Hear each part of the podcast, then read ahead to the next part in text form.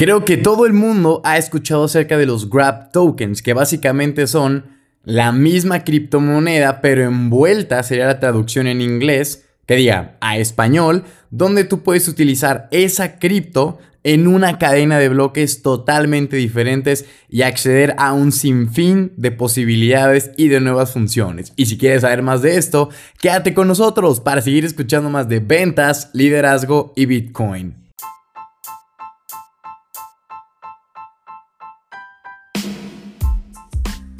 ¿Qué tal, damas y caballeros? Les habla César yo desde Guadalajara, Jalisco, México, para platicarles acerca de los Grab Tokens, que básicamente es una parte fundamental del mundo cripto. Y antes de meterme así en materia, les recuerdo que hace un, creo que en junio, se me hace que el episodio 99 o por ahí, hablé sobre Bitcoin Taproot, que iba a ser la actualización en la cual Bitcoin pues iba a tener un montón de funcionalidades ¿Y qué creen? Fue justamente este domingo. Entonces, si empezaron a escuchar que Bitcoin Taproot decían, pues, ¿qué es eso? Les recuerdo que desde junio ya les habíamos grabado un episodio donde les explicamos más a detalle todo ese ecosistema para que lo tengan muy presente, sepan cuáles fueron las nuevas funciones, que vean que Bitcoin realmente sí tiene escalabilidad, no tanto como Ethereum, pero bueno, son cosas buenas, malas. Esto fue bastante bueno, ¿sí? Ahí le digo, se los dejo de tarea para que lo vayan a escuchar y vayan a aprender un poquito más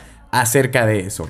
Mientras tanto, ¿qué son los Grab Tokens? Que es una pregunta que yo recibo muy, con mucha frecuencia sobre, oye, ¿cuál es la diferencia entre WBTC y BTC normal, no? O sea, Grab Bitcoin y Bitcoin solo. Y bueno, un Grab Token es un token cripto anclado al valor de otra moneda, ¿sí? Y este se le denomina Grab Token porque el activo original se coloca en un Grab, o sea, pues sí, como se los puse en el intro, como como envuelto, digamos, como embrujado en, en esa otra moneda principal. Es como una especie de cofre digital, ¿no? Que te permite que la versión grapeada sea creada en otra blockchain. Por ejemplo, sabemos que Bitcoin tiene su protocolo original y no puede existir en la cadena de bloques de Ethereum, ¿sale? Entonces tú haces un grab de Bitcoin, ¿qué haces? Que sea un mismo Bitcoin que vale lo mismo y en teoría funciona para lo mismo, pero que ahora es compatible con la red de Ethereum, ¿sale? O sea, es como imagínate que tú eres una persona que nació en Latinoamérica, ¿sale? Y tú eres, pues no sé, un, un colombiano, hablas español, digamos que tu origen es español. Entonces, Tú obviamente si te vas a, a Dubai donde allá hablan árabe, pues, o sea, no eres compatible. Y un Grab, digamos que es meterte un chip, una función donde puedas hablar árabe. Entonces ahora puedes irte a Dubai y entender todo lo que dicen porque ya eres compatible con ellos. Digamos, algo así sería una forma más eh, fácil de entender. ¿Y para qué sirve? Bueno, hay distintas blockchains que ofrecen pues distintas funciones y estas pueden ahora sí que trabajar entre sí. La blockchain de Bitcoin no sabe lo que ocurre en la blockchain de Ethereum porque son dos completamente diferentes. Sin embargo, con los Grab tokens tú pueden haber más puentes entre distintas blockchains, ¿sale? Y yo me imagino que en algún momento, si es que ya son más experimentados en el mundo cripto, te has encontrado como muy frustrante el hecho de no poder utilizar Bitcoin en la red de Ethereum o Ethereum en la Binance Smart Chain. No sé, las monedas que existen en una blockchain no pueden ser simplemente transferidas a otra. Es como, por ejemplo, si tú tienes Cake de PancakeSwap, no lo puedes mandar a Uniswap, no lo puedes correr con la red RC20, ni Ethereum lo puedes mandar con la red de Tron, que es mucho más rápida y barata, porque pues no, son cadenas de bloques completamente diferentes, ¿sí? Los Grab tokens son una manera de eludir esta limitación y utilizar los activos no nativos en una sola blockchain, ¿sale? Entonces, ¿qué es como tal el Grab token? Es una versión tokenizada de otra criptomoneda y obviamente está anclado al valor del activo que representa. Normalmente puede ser redimido por el mismo, no sé, on grab, ¿no? Que si tú cambias un Bitcoin, te van a dar un grab Bitcoin. Y cuando lo quieras convertir de regreso, pues te van a dar el mismo Bitcoin o lo que tengas en ese momento. Y eso es inmediato. Además, normalmente representa un activo que no vive de forma nativa en la blockchain donde se está emitiendo. ¿sale? Y entonces tú puedes imaginarte un Grab Token como algo similar a una stablecoin, en cuanto a que esta deriva su valor de otro activo, ¿sale? Ya que en el caso de una stablecoin, normalmente es una moneda fiat, como el Tether, Boost, eh, USDC, no sé, un montón de las que ya les he platicado. Mientras que en el caso de los Grab Token, normalmente se trata de un activo que vive o que nació en otra blockchain, ¿sale? Y como las blockchains son ecosistemas separados, no hay una buena forma de trasladar información entre las mismas. Y los Grab Token lo que hacen es incrementar la interoperabilidad entre distintas blockchains, ¿sale? Ya sea que los tokens subyacentes pueden moverse entre distintas cadenas, lo que todo el mundo le dice eh, cross-chain, ¿sale? Aquí, por ejemplo, cabe señalar que si tú eres un usuario común, no tienes por qué preocuparte del proceso de grabbing o de regresarlo en el long grabbing. Tú simplemente podrás tradear los grab tokens en cuestión de, de, segundos, como cualquier otra criptomoneda. ¿sí? Tú puedes cambiar WBTC por BTC, ¿sale? O sea, no es de, ay, que tengo que hacer un proceso, llenar formularios. Nada, es como cambiar Bitcoin por Tether, Ethereum, no sé, lo que ustedes gusten. Entonces, como tal. ¿Cuál es el funcionamiento original de ellos? Vamos a hablar del más común y el más y el clásico, el primero, bueno, no sé si el primero, pero yo creo que el que toda la gente siempre hace referencia, que es el Grab Bitcoin, WBTC, ¿sale? Es una versión tokenizada de Bitcoin en la red de Ethereum. WBTC, Grab BTC, es un token RC20 que supuestamente debe mantener un anclaje uno a uno con el valor de Bitcoin y esto le permite utilizar de forma efectiva Bitcoin en la red de Ethereum, que recuerden que con Bitcoin Taproot pues ya podemos omitir todo esto porque sencillamente era como para utilizar los smart contracts. Ahora ya se pueden desarrollar contratos inteligentes en Bitcoin. Les dejo ese podcast porque de veras está buenísimo. Buscan Bitcoin Taproot el episodio. Es más, les voy a decir cuál es.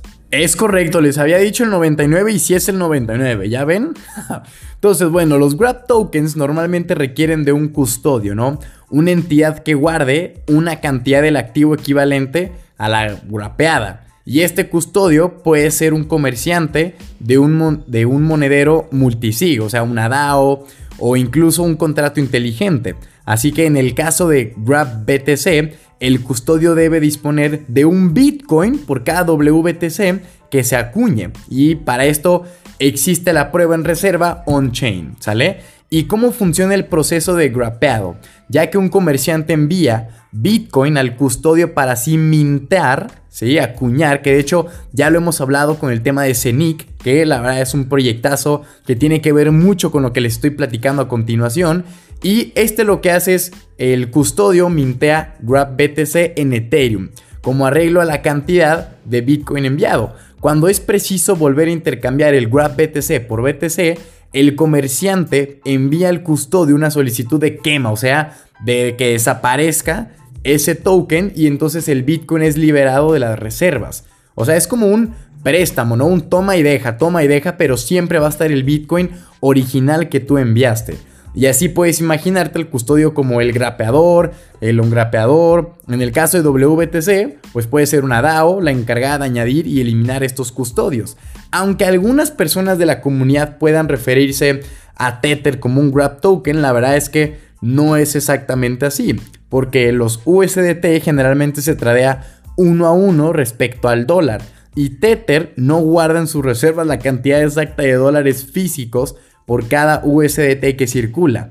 En su lugar, por ejemplo, eh, esta reserva está formada por dinero en efectivo y otros equivalentes de efectivo del mundo real, ya sean activos, préstamos por cobrar. Sin embargo, la idea es similar, o sea, vamos más o menos que encaminados a, a lo mismo, ya que cada token de USDT actúa como una especie de grapeada del dólar fiat, ¿sale?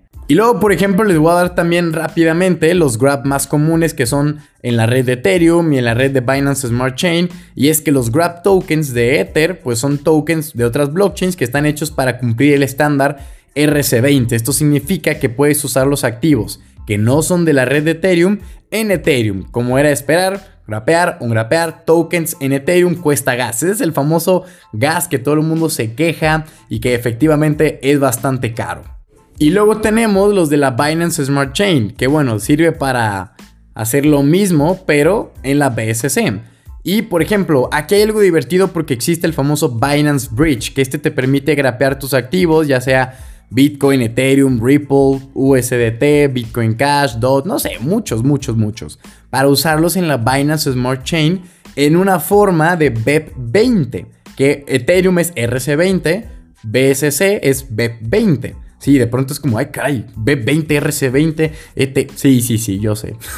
Pero bueno, con el tiempo uno se va, digamos, familiarizando con esto. Y una vez que hayas traído tus activos a la Binance Smart Chain, aquí es donde tú puedes comerciarlos o usarlos en varias aplicaciones de yield farming. El grapeo y el long grapeo, pues obviamente cuesta un gas. Sin embargo, en la Binance Smart Chain puedes esperar que el costo sea mucho más bajo que en otras blockchains. Yo creo que es de los más baratos y rápidos que se pueden hacer. Entonces, para darles un resumen, ¿cuáles son los beneficios de usar los famosos Grab tokens? Aunque en muchas blockchains tienen sus propios estándares de token, por ejemplo, RC20 para Ethereum, BEP20 para Binance Smart Chain, estos estándares no se pueden utilizar en varias cadenas. Los Grab tokens solo te permiten usar tokens no nativos de una blockchain determinada a la que tú lo quieras mandar.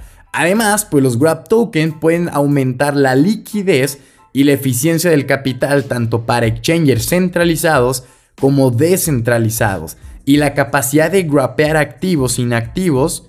¿Qué tal sonó eso, eh? y dije, wow, hasta rimó. Y poderlos usar en otra cadena puede crear más conexión entre la liquidez de, no sé, de cualquier pool que se pueda hacer, ¿sale? Y por último, yo creo que el mayor beneficio son los tiempos de transacción y las tarifas. Si bien es cierto que Bitcoin tiene algunas propiedades bastante buenas, no es el más rápido y a veces puede ser caro. No tanto como Ethereum, pero sí se puede demorar su ratito. Y esto pues está bien por lo que es, pero a veces puede causar algunos dolores de que, ay cabrón, no que 10 minutos y ya va una hora, ya van 30 minutos, pues sí, hombre. Pero estos problemas se pueden olvidar utilizando una versión Grab en una blockchain con tiempos de transacción más rápidos y tarifas más bajas. Y por último, ya nomás para que les quede así como la conclusión, es que los Grab tokens ayudan a crear más puentes entre diferentes blockchains, ya que un Grab token es una forma tokenizada de un activo que vive en otra blockchain. Y esto ayuda a la interoperabilidad en el ecosistema cripto y las famosas DeFi, las finanzas descentralizadas. Los Grab Token abren un mundo donde el capital es más eficiente y las aplicaciones pueden compartir fácilmente la liquidez entre sí. Entonces, estos señores fueron los famosos Grab Token. Espero haya quedado. Yo creo que, mira, de tanto que le he leído, de tanto que le he investigado, creo que lo que acabo de decir, porque lo tenía aquí en mis notas donde hice un mapa mental, un resumen, dije, a ver, con esto yo creo que es lo central y lo importante. Y espero les haya quedado bastante claro que sepan ahora sí por qué valen lo mismo, porque uno es Grab Ether, Grab Ethereum, que diga Grab Bitcoin, qué, pasa si los mando a otras blockchains y demás. Y como siempre ya saben que en la descripción de este podcast van a tener un link con mis redes sociales, el canal de Telegram Crypto donde lunes y miércoles hacemos análisis en vivos para decidir qué comprar, qué vender junto con la comunidad. Y pues nada, comparte este podcast con la persona que siempre ha tenido esa inquietud y nos vemos en el siguiente. Y como siempre, este es Cesarowski y les mando un cripto abrazo.